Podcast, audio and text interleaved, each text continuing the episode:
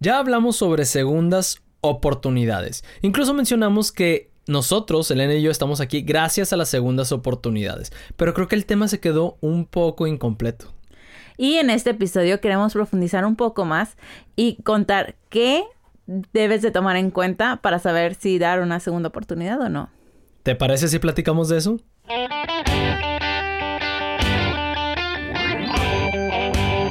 Hola, hola, yo soy Hernando de María. Y yo soy Elena de María y, somos los de María. Contentísimos de traer esta segunda parte de este episodio que creo que, que fue un episodio bastante especial porque mucha gente se siente identificada con este tema de volver o no volver, volver con los ex. Y yo creo que, no sé, algo así como el, el, el 70-80% de la población que ha vivido una relación en pareja ha pasado por un momento de una segunda, o, más bien de estar en el dilema de si aceptar o no una segunda oportunidad. Y como aquí en el podcast de Una pareja real tocamos todos esos temas que tienen que ver con relaciones entre novios, aquí sí no puedo entrar entre recién casados porque ahí sí ya sería un divorcio. este, pero bueno, también, también hay segundas oportunidades en el matrimonio, sí es cierto déjame le doy este rewind. Ah, me regreso, me regreso, me regreso. También, también para recién casados, porque también existen las segundas oportunidades dentro del matrimonio. De hecho, parte de lo que decíamos es que justamente muchas veces hay segundas oportunidades que no se dan ah, sobre algo. no se hace el evento, vaya, no sucede un evento en donde cortamos y dejamos a nuestra pareja, pero continuamente estamos dando segundas oportunidades cuando te enojas o te desespera algo o, y que llaman muchas veces que sucede y dices, le voy a dar otra oportunidad. Y tal vez no lo externas, pero te lo dices internamente y eso ya es estar dando otra oportunidad. Yo te he dado como 10 segundos oportunidades después de casarme. Tú me has dado como mil, yo creo. Mil y me estoy quedando corto. No, pero, o sea, no oportunidades así tal cual, pero por ejemplo, al principio, Nando y yo no quiero ventilarte aquí, pero lo tengo que hacer. Amor, ventílame, no pasa nada, no pasa nada. Más quemado no puedo estar ya. no, de ese color. de ese color soy, estoy medio rojo. Este, no, al principio cuando Nando y yo teníamos una discusión, no sé por qué, se iba a dormir al sillón. Así, y de niño berrinchudo. híjole, me estás ventilando. No, pensé que me fueras a ventilar tan duro. No pensé que me fueras a ventilar tan duro.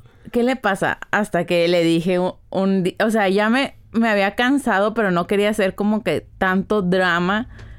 Porque él ya estaba haciendo el drama. Y veía que lo seguía haciendo. Drama King. Y hasta que un día le dije, a ver, ya párale. ya no quiero que vuelvas a hacer eso si te vuelves a ir al sillón, ya no regresas a esta cama. ¡Pum! entonces... Pues me fui a dormir al baño. y entonces ya platicamos de que, pero ¿por qué haces eso y todo esto, no? Pero, ay, para mí al principio sí fue así como que... Hasta lo llegué a pensar de que si él se va al sillón, agarro yo mi camioneta y me voy.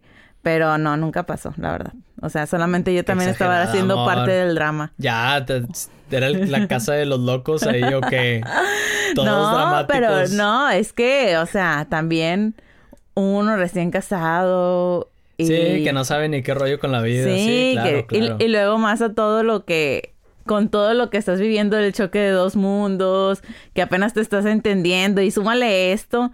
Pero no, la prudencia siempre estuvo de mi parte.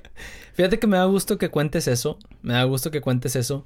Porque creo que en esto, y voy a hacer un, pequeño paréntesis, porque creo que en esto en donde tú y yo aquí nos sentamos a veces a, pues, bueno, no a veces, semana tras semana a, a grabar un podcast sobre cosas de relaciones, la gente puede pensar así como de que, ay, sí, todo súper bonito y esto y ya, shalala. y pues la neta es que, digo, todo ha mejorado muchísimo, muchísimo, muchísimo, muchísimo.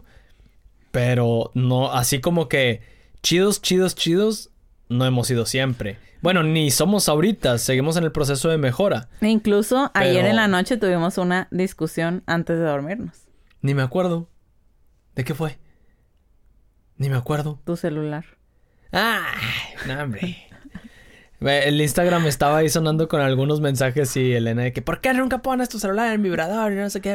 Oye, pero sí me, sí me enojo, sí me enojo de que me despierte el celular en la noche. Sí, ya sé. y, se lo he dicho muchas veces y no me, me vale. Sí. Perdón, soy rebelde.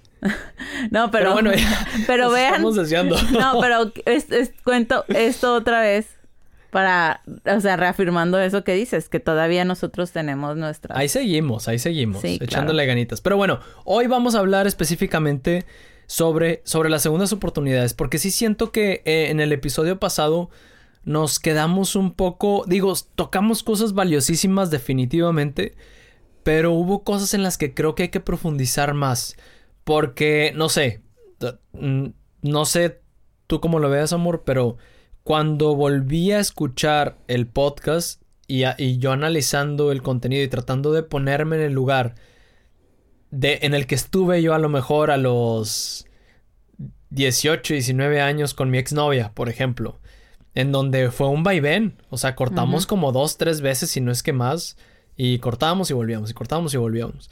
Y yo me trataba de poner en ese lugar y que hubiera necesitado escuchar para tomar, para saber qué decisión tomar, si realmente debía de intentarlo otra vez o si ahí moría, ¿sabes? E, y siento que sí dimos muchas cosas valiosas, pero quisiera que profundizáramos en esos puntos especiales en donde hay que prestar atención, como ese, ese pequeño, tal vez, checklist de decir, ok, vamos a poner estos pequeños requisitos para decir, ¿vale la pena o no vale la pena tomar la decisión de, de aceptar esa segunda oportunidad que me están pidiendo o que yo me estoy viendo si pido o no pido. No, incluso también nos llegaron mensajes de que las personas querían dar una segunda oportunidad y la otra persona no quiere o no está interesada en eso. Entonces, también este tocar algo de, de esos puntos de, o sea, de antes de saber si ofrecerla, este, aunque no te la estén pidiendo o aunque no se les vea interés, pues hay veces que es mejor ahorrarte la molestia, ¿no? Claro. Sí, y quisiera, quisiera empezar justamente por, así como empezamos parecido el episodio pasado, empezar por nuestra experiencia, ya no profundizar en ello porque, digo, si quieren escuchar específicamente las razones y el contexto completo de por qué Elena y yo pasamos por segundas oportunidades, pueden ir al episodio anterior, a la parte de uno de, de volver con mi ex, pero aquí voy a tocar ya específicamente el hecho de cuando tú me dijiste, oye, necesito que cambies esto. ¿Puedes o no? Y yo te dije, no, yo no puedo cambiar eso. Y tú me dijiste, bueno, pues sabes qué, muchas gracias. Y, y me fui, ¿no? Y me fui. Y es ahí en donde quiero profundizar en lo que sucedió en esos días específicamente. En esos días, eh, ¿te acuerdas exactamente cuánto teníamos de, de novios? ¿No? Teníamos algo así como unos ocho meses. Yo le calculo. No. No. La verdad es que no me acuerdo muy bien. Y, y no me ayudas y no me dices nada. No, pues no, yo ni me acuerdo, la verdad. y ni te quieres acordar. No, ¿para qué? no, yo creo que sí teníamos como unos ocho meses aproximadamente. Pero si les, si les soy honesto, si te soy honesto a ti que, que nos estás escuchando, ya estaba enamorado. O sea, ya estaba aganchado. Ya estaba aganchado. Ya empezaba a ver un futuro brillar al lado de Elena. Y entonces yo me empezaba a preguntar, a ver, ¿por qué fue la razón por la que cortamos? Y me empecé a autocuestionar. Ok, a ver, cortamos por esto. Ok, yo no decidí terminar la relación, pero Elena decidió terminarla. Ok, ¿por qué decidió terminar la relación? Y empecé a hacer así como un, este, una autopsia de, del, del truene de la relación. Antes de que sigas, yo no decidí terminar la relación, yo nada más te dije. Bueno, ¿cambias? Ok, ok. o terminamos. Y tú fuiste el que dijiste, no, pues terminamos. Sí, pero el punto al que voy es que me puse a analizar la razón por la que me habías puesto la condición, ¿no? Y dije, ok, a ver, está poniendo esta condición, ¿es válida o no es válida? O sea, ¿es un berrinche, no es un berrinche? ¿Realmente a dónde se quiere llegar con ese punto? Y yo me daba cuenta, ya analizándolo y dejando de lado, pues, el ego de querer tener la razón, este, o el, el, el capricho de querer hacerme, según yo, ver que yo estaba en lo correcto, pues no. Terminé dándome cuenta que Elena era quien estaba en lo correcto. Y dije, ok. Ok. Y ahí fue como que, ay, qué, qué dolor, ¿no? Pesa. Ok, Elena está en, en, o sea, está en su derecho, por supuesto, y aparte tienen la razón. Y luego dije, a ver, ¿por qué carajos? ¿Por qué carajos? Le dije que no podía cambiar. ¿Qué es? O sea, ¿qué es eso que me está pidiendo como para que yo haya dicho que no lo podía cambiar? Y entonces dije, a ver, ¿realmente no puedo cambiar? O sea, ¿realmente es algo que venga en mis genes? ¿Realmente es algo que venga, o sea, que esté ya en mí naturalmente? Dije, claro que no.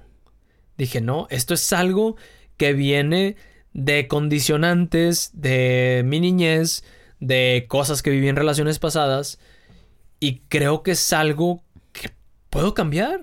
Claro que se puede cambiar. Entonces, ese ese fue un primer momento de autodescubrimiento para mí. De decir, ok, puedo cambiar. Ya me, ya me di cuenta que puedo cambiar. Ya me di cuenta que no soy así.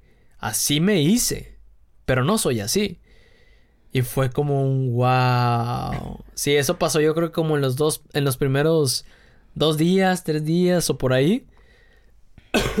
Ay, sorry. Y después de ahí vino lo más difícil, que es, quiero cambiar. O sea, quiero realmente cambiar, quiero realmente pasar por el proceso de luchar contra mí mismo, contra las cosas que ya tengo construidas en mi persona, contra cosas que ya están muy arraigadas. Quiero luchar en tratar de arrancar esos pedazos de costra de mí. Y dije, madres, dije, madres, sí quiero. Sí quiero, pero no quiero. ¿Sabes? sí, pero no. Ajá, o sea, sí quiero porque quiero estar con Elena porque quiero hacer presente ese futuro que, estoy empezando a ver que puede suceder a su lado. Quiero hacerlo presente. Y quiero estar con ella. Y dije, si quiero estar con ella, tengo que ver cómo carajos voy a poder cambiar. Pero si quiero. Entonces fue, esa, esa fue una, como una, una batalla interna bastante dura, pero bastante enriquecedora a la vez, porque, pues ya sabes, ¿no? Es un momento de, de, de autodescubrimiento de quién eres, de qué estás hecho, de qué es lo que quieres, de cuestionarte realmente hacia dónde, hacia dónde quieres ir, si realmente la persona que tienes a tu lado es alguien a quien ves para una vida futura, que pueda ser tu pareja para toda la vida, que si es la persona con la que puedes llegar al altar o si ya estás casado, si es la persona con la que quisieras pues envejecer, ya lo dijimos. Llegar a viejitos. Llegar a viejitos, arrugaditos. Bien bonito. Entonces es un momento duro, pero es un momento bastante, bastante bonito. Y que muchas veces tristemente no sucede. Y, aquí voy a tocar el punto de, del episodio pasado que decíamos. Muchas parejas, y me incluyo en mis relaciones pasadas, actúan desde el miedo. ¿Sí? Desde el miedo a perder a la persona con la que están en ese momento. Yo, por ejemplo, en mi relación antes, antes de Elena, Aprovechen estos, estos comentarios de Nando porque casi nunca cuenta nada de, de sus relaciones anteriores y casi no tiene recuerdos, entonces estos sí son tengo recuerdos, sí tengo recuerdos. entonces, eh, en mi relación pasada, antes de Elena, Eh, no era así como que una... Pues era un amor juvenil, ¿no? Era, era un amor juvenil, como le dicen. No sé cómo decirlo. Elena se está riendo aquí porque acabo de aventarme una frase de chaburruco, pero bien machín. ¿Verdad que sí? Sí. perdón, perdón. Es que no sé cómo explicarlo. Es un amor juvenil. No sé. Oye, sonó, sonó una canción de Cabao, de OV7 o algo así, ¿no? Chinelas. Mira, Podría mantener mi dignidad y pedirle a Chuy que edite ese pedazo, pero lo voy a dejar porque soy un, soy un hombre que acepta, que acepta su que es con orgullo. pero bueno, lo que quería decir, lo que quería decir es que con amor juvenil me refiero a que pues era una relación de esas que todavía no sabes bien qué rollo, ¿no? O sea, todavía no sabes bien qué onda, todavía no estás seguro si es la persona, no sé, no, no tienes la madurez para tomar la relación en serio, ¿no? Y yo me acuerdo que en esta relación con esta chica íbamos y veníamos. Me iba yo y luego regresaba. Se iba ella y volvía. Nos íbamos los dos y regresábamos. Pero nunca había un cambio. O sea, nos íbamos, regresábamos y volvía a tronar por lo mismo. Volvíamos, regresábamos y volvía a tronar por lo mismo. Y una y otra y otra vez. ¿Por qué? Porque nunca hubo un proceso de cuestionamiento real, nunca hubo un proceso de introspección personal, ni un proceso de enfrentamiento de ella a mí o de yo a ella, ¿no? Entonces volvíamos a lo mismo y a lo mismo, pero más por un temor a perder a la persona con la que ahora estabas. Ahora, sucedió en un momento como que yo creo que fue, que fue parte del problema. En un momento en donde éramos novios de, de prepa, de preparatoria, y pasamos a la universidad. Entonces, pasas de estar con cierto grupo de personas en la preparatoria, con ciertos amigos, a muchas veces un grupo completamente nuevo, porque a lo mejor muchos de tus amigos de la prepa no están en la misma facultad que tú, en la misma universidad. Y entonces es volver a hacer relaciones, amistades, esto y lo otro.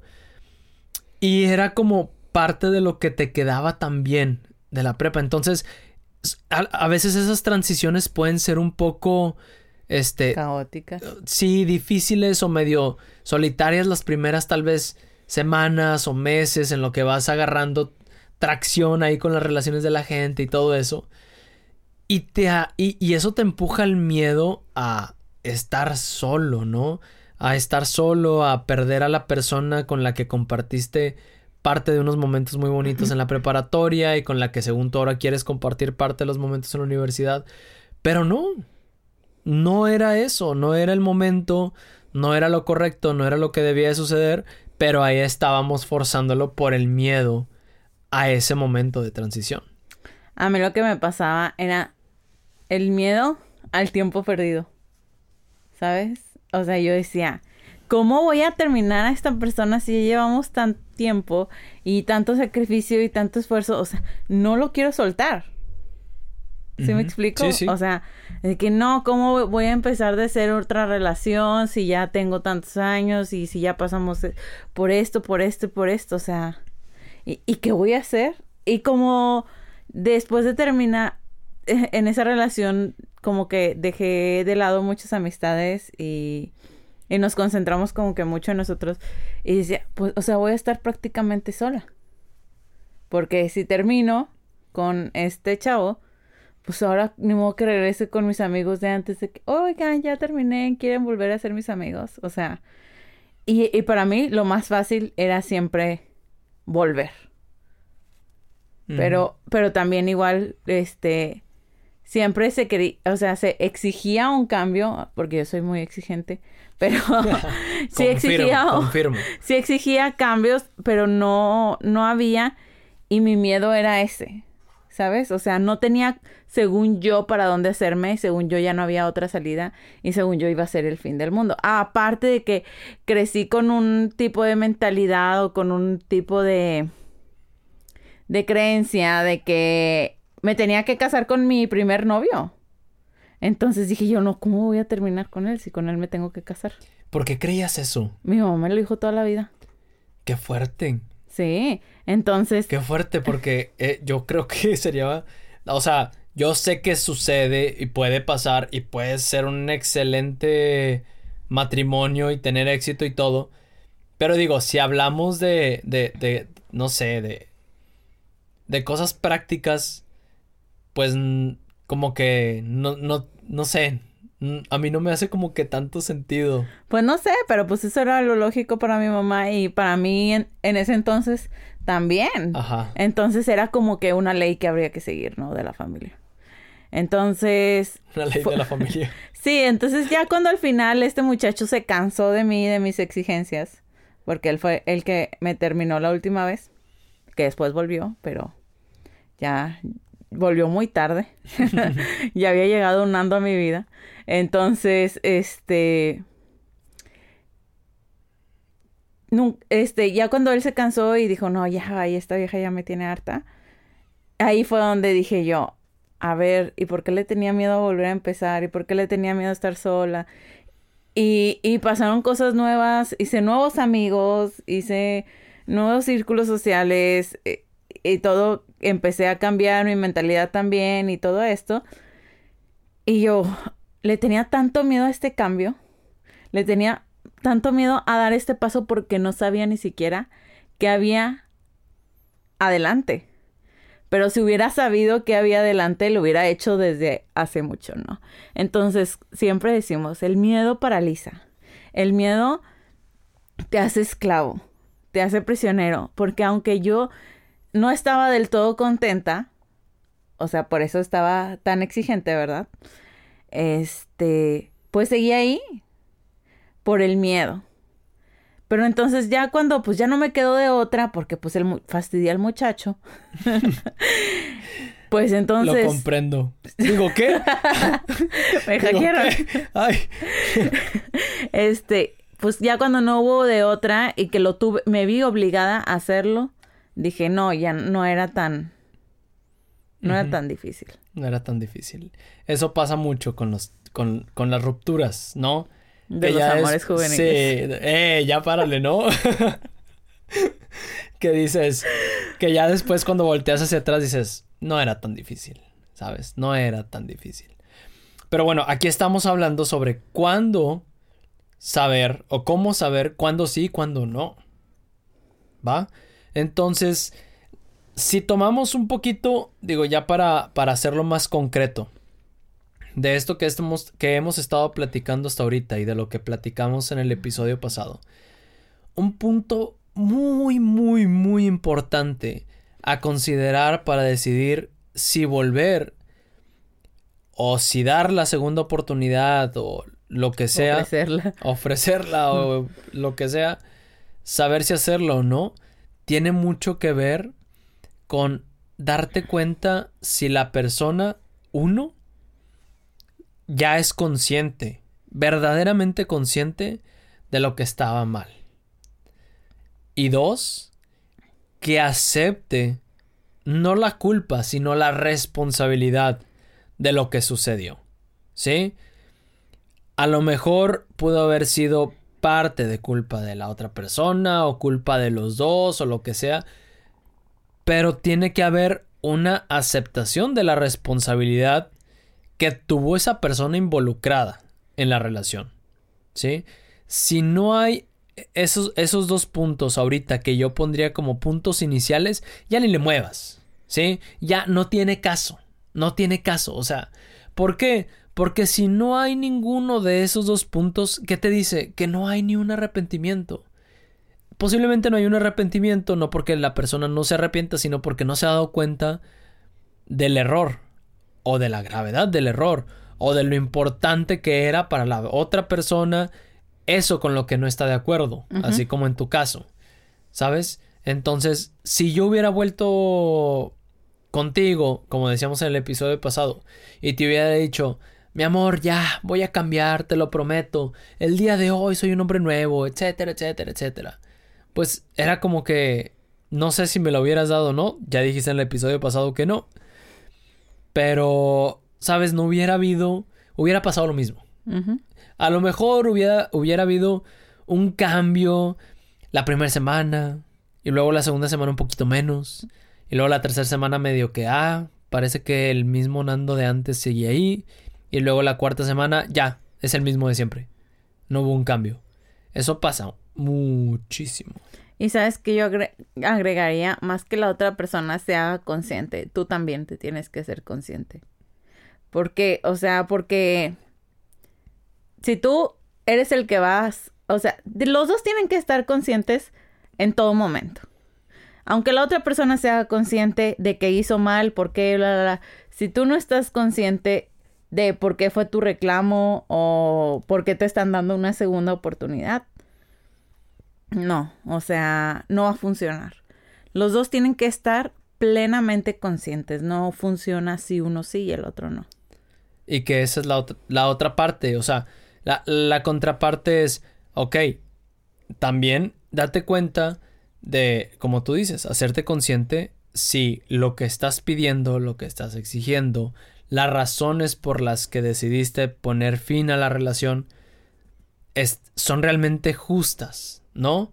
O sea, porque hay muchas veces que tomamos este radicalizaciones o, o decisiones muy radicales y no porque las, las ideas o las o los requerimientos o lo que sea sean radicales por sí, sino porque para la persona a la que se las estás pidiendo le pueden resultar radicales.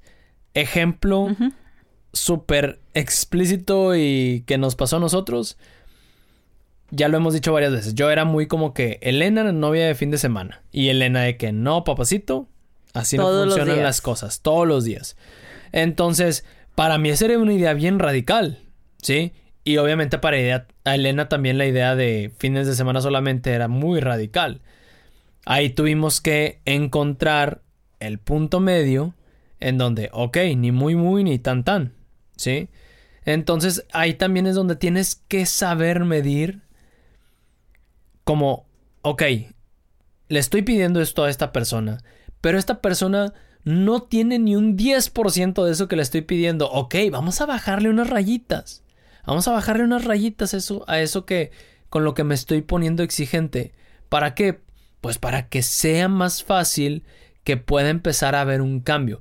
Cuando tú ves que estás extremadamente lejísimos de la meta, más te desanimas. Pero cuando ves que estás a unos pasitos más cerca, te animas, ¿no? ah, estoy, estoy más cerca, estoy más cerca. Entonces cuando tú le pones a alguien la vara demasiado alta y es algo que está completamente fuera de su... ¿Cómo se puede decir? De su concepto, de lo que tiene en mente, de su personalidad, de cómo viene, de su pasado, etcétera, pues claro que la persona se va a desanimar, ¿no? Claro que la persona se va a desanimar. Entonces, sí es muy importante el hacer que, la otra parte también esté consciente de qué es lo que está pidiendo. Y otra parte muy importante también es este estar dispuesto a sufrir el proceso. Uf. Esta parte es bien, bien difícil y, y, bien traicionera también. Porque esta parte. Muy traicionera. Sí. Esta parte.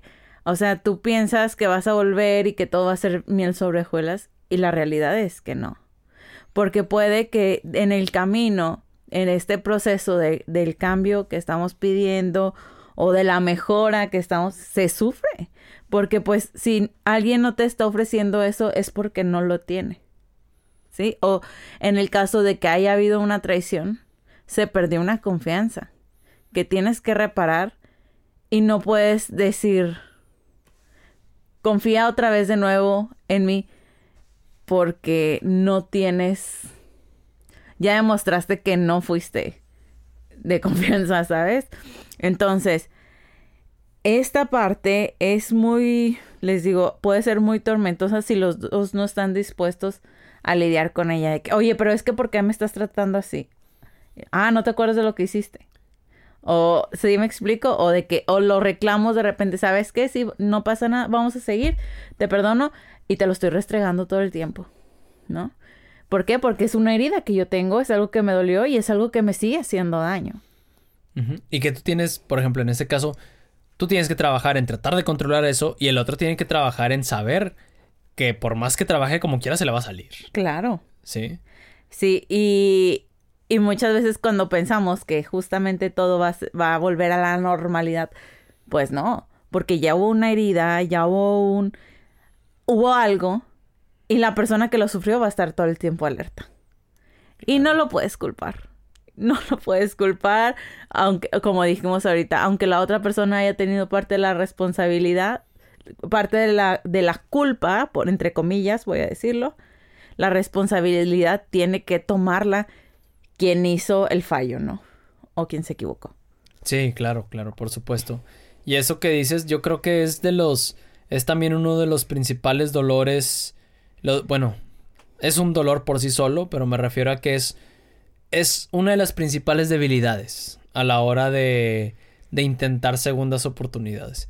Entonces, tú que nos escuchas, si estás en una situación en donde estás pensando si dar o no dar una segunda oportunidad, si de entrada no estás dispuesto dispuesta a pasar por un proceso algo turbulento, algo difícil, por un proceso en donde por supuesto que durante algún tiempo va a haber tal vez un poco más de fricciones que de, eh, que de momentos súper bonitos y súper buenos, pues mejor no te metas. En este caso, nosotros, Elena y yo, te podemos compartir que nosotros decidimos hacerlo y decidimos tomar la decisión porque sabíamos que la recompensa que había al final era muchísimo mayor. Porque ya estábamos poniendo las cosas sobre la balanza y ya nos estábamos viendo en una vida futura juntos, con nuestra casa, con nuestros hijos, construyendo nuestra vida, haciendo proyectos juntos, etcétera, etcétera. Y dijimos, claro, para nosotros vale completamente la pena pasar por estos momentos de turbulencia y limar todas las asperezas que sean necesarias para en el futuro poder estar juntos bien. Y, creo que una de las cosas que nos ayuda es que siempre hemos sido muy responsables con nuestros actos. Entonces, sí, sabíamos que había que apechugar y pues... Sí, con- conscientes que era parte de lo que, de lo que decíamos. Y por ahí otro, ya para medio, medio que ir este, cerrando un poquito parte del episodio. Algo muy aconsejable y que de hecho este, es, esto, este comentario lo hizo muy acertado este, Rafa por ahí por, por Instagram. Rafa Fotografía. Rafa el fotógrafo. Saludos Rafa. Este, fue que una segunda oportunidad tiene que ir acompañada de terapia, de alguien que te acompañe. Porque si nadie te acompaña, oye, es un momento de batalla, tal cual. Es un momento en donde vas a entrar a un combate contra ti mismo y de cierta forma contra las asperezas de la otra persona. No contra la otra persona, porque no, es contra la persona, es contra las cosas que tienen que limar para que las cosas puedan funcionar. Entonces, si tú te avientas solo a la batalla sin tener un acompañante o por lo menos un pañuelo de lágrimas, va a estar bien cañón. Va a estar bien cañón. En mi caso, yo les comparto, nosotros, por ejemplo, no fuimos a terapia, pero cada quien tiene muy buenos amigos con los que estuvimos platicando que en ese momento... De mucha experiencia y muchos de- años. Sí, que en ese momento fungieron como terapeutas, este, que ahorita si lo, si lo pienso, pues sí, tal cual, fungieron como terapeutas. Yo me acuerdo de algunos consejos, este, que este buen amigo me dio. Y tal cual, o sea, e- eran consejos como de un terapeuta, de un terapeuta y estoy segurísimo que, que gracias, estoy tal, lo estoy diciendo súper consciente, estoy segurísimo que gracias a esos consejos, a ese acompañamiento que hubo de este buen amigo, hoy estoy aquí. Y, y pude llevar ese momento turbulento y, y poder llegar hasta aquí, ¿sabes? Entonces, cuando esta persona, cuando Rafa nos hizo ese comentario, dije, claro, dije, claro que sí, Yo lo viví. yo lo viví. O sea, no fue formalmente una terapia como tal, pero sí. Y me hizo reflexionar mucho en cómo cuando estamos en un noviazgo, ah, no valoramos lo suficiente ese tipo de cosas, como las terapias, y pensamos que las terapias de pareja solamente son para los esposos. Y yo estoy casi seguro que si alguien, es más, estoy seguro que si yo en el pasado me hubiera atrevido a decirle a mis papás de que no, estoy yendo a terapia este, de pareja con, con Elena, hubiera sido como que, ¿qué? Espérate, ¿qué? Son novios, o sea, relájate. Pero siento que así como la terapia psicológica antes bueno, todavía un poquito, pero antes era muchísimo más como eh, el tabú de, no, es para los locos, es para esto, es para lo otro. Lo mismo con las terapias de pareja. O sea, no, es para los que se están divorciando, no, es para los esposos, es para... Y no, o sea, y Ana Buruato lo dijo, ¿te acuerdas? Que, que sería muy sano tener una terapia de parejas justo antes de casarte. Bueno, en este caso, si tú estás con una pareja con la que dices, oye, yo me veo casándome con esta pareja, de verdad quiero intentar bien, que las cosas funcionen. Somos novios. Yo te diría, no importa. Traten de ir con un terapeuta. Es, al final son cosas de pareja. La dinámica no es la misma que un matrimonio, pues no. Pero las cosas de las, de las cosas psicológicas, las cosas de las emociones, del corazón, de los comportamientos humanos, es lo mismo. Es lo mismo. Y va a ser de muchísima utilidad que tomen ese tipo de decisiones y de muchísima madurez que tomen ese tipo de decisiones, ¿no crees? Aparte, yo creo que es la manera más inteligente de proceder sin querer hacerse daño el uno al otro. Si realmente se aman, se deben de, de procurar que hacerlo mejor posible para el otro. Y como siempre lo hemos dicho aquí en el podcast, ¿no? El noviazgo lo ideal es que se, o sea, que si ya están pensando casarse, que lo tomen como una preparación para el matrimonio, ¿verdad? Porque nos preparamos para muchas cosas, para qué vamos a estudiar, que si un cursillo de esto, que si esto, pero cuando le damos esa importancia o esa seriedad a una relación que queremos que nos dure toda la vida, ¿no? Entonces, eh, vamos a normalizar eso de ir a terapia en siendo novio, siendo pareja y sobre todo cuando hay heridas que sanar y que muchísimo mejor que se sanen o queden cubiertas antes de llegar a un matrimonio. Exacto. Y si dicen, oye, qué pena, no quiero ir con un terapeuta, oye, no tengo dinero para ir con un terapeuta, la excusa que le quieras poner, al menos tómate a algún muy buen amigo o alguna muy buena amiga que tengas por ahí que no se vaya a poner de tu lado, que no sea de esos típicos amigos paleras, amigas paleras que, nah, este, ay, ya déjalo mejor o tú siempre tienes la razón o que, que nada más te están aplaudiendo y que nada más te hacen querer ver que tú estás bien y esto y lo otro. No, Alguien que, que realmente te confronte, que sea un buen amigo, acompañante y todo, pero que te confronte y te ayude a realmente ver las cosas como son. Y no nada más por endulzarte la vista o el oído y hacerse pues de tu lado, ¿no? Hacerse como tu aliado, sino realmente ayudarte a discernir el proceso, ¿no? Así como te compartíamos que, que, nos sucedió a nosotros. O mándenos un mensajito ahí arroba los de María. Y si tenemos chance, pues por ahí platicamos. De repente nos llegan de todo tipo de casos y por ahí de repente platicamos. No siempre tenemos chance, pero cuando podemos, con mucho gusto. Les podemos recomendar a nuestros amigos. o vayan con Ana. Ana Buruato, súper buena onda, la del episodio de qué preguntarte antes de casarte. Nosotros, nosotros fuimos a una sesión. Sesión con Ana con Ana y no tenemos problemas y no tenemos este así como que cosas. Pero quisimos ir como una sesión de alineación y balanceo así como llevas al carro al mantenimiento. Y fue muy buena o sea aunque ya la relación está bien siempre se puede estar mejor. Por supuesto que sí. Y bueno amigos, hasta aquí llegamos el día de hoy y ya sabes lo que siempre decimos, más que te haya gustado, esperamos que te haya servido. Y pues muchas gracias por darnos tu tiempo, por abrirnos tus oídos y tu corazón y permitirnos llegar hasta ti. Este, ya saben, por favor, síganos en, en, nuestra, en nuestro Instagram, vayan, síganos, escríbanos qué les pareció, qué no les pareció, denos su punto de vista porque hemos recibido muchos comentarios que son muy enriquecedores para nosotros, para el podcast y que nos dan luz para seguir, para saber qué próximos episodios tocar.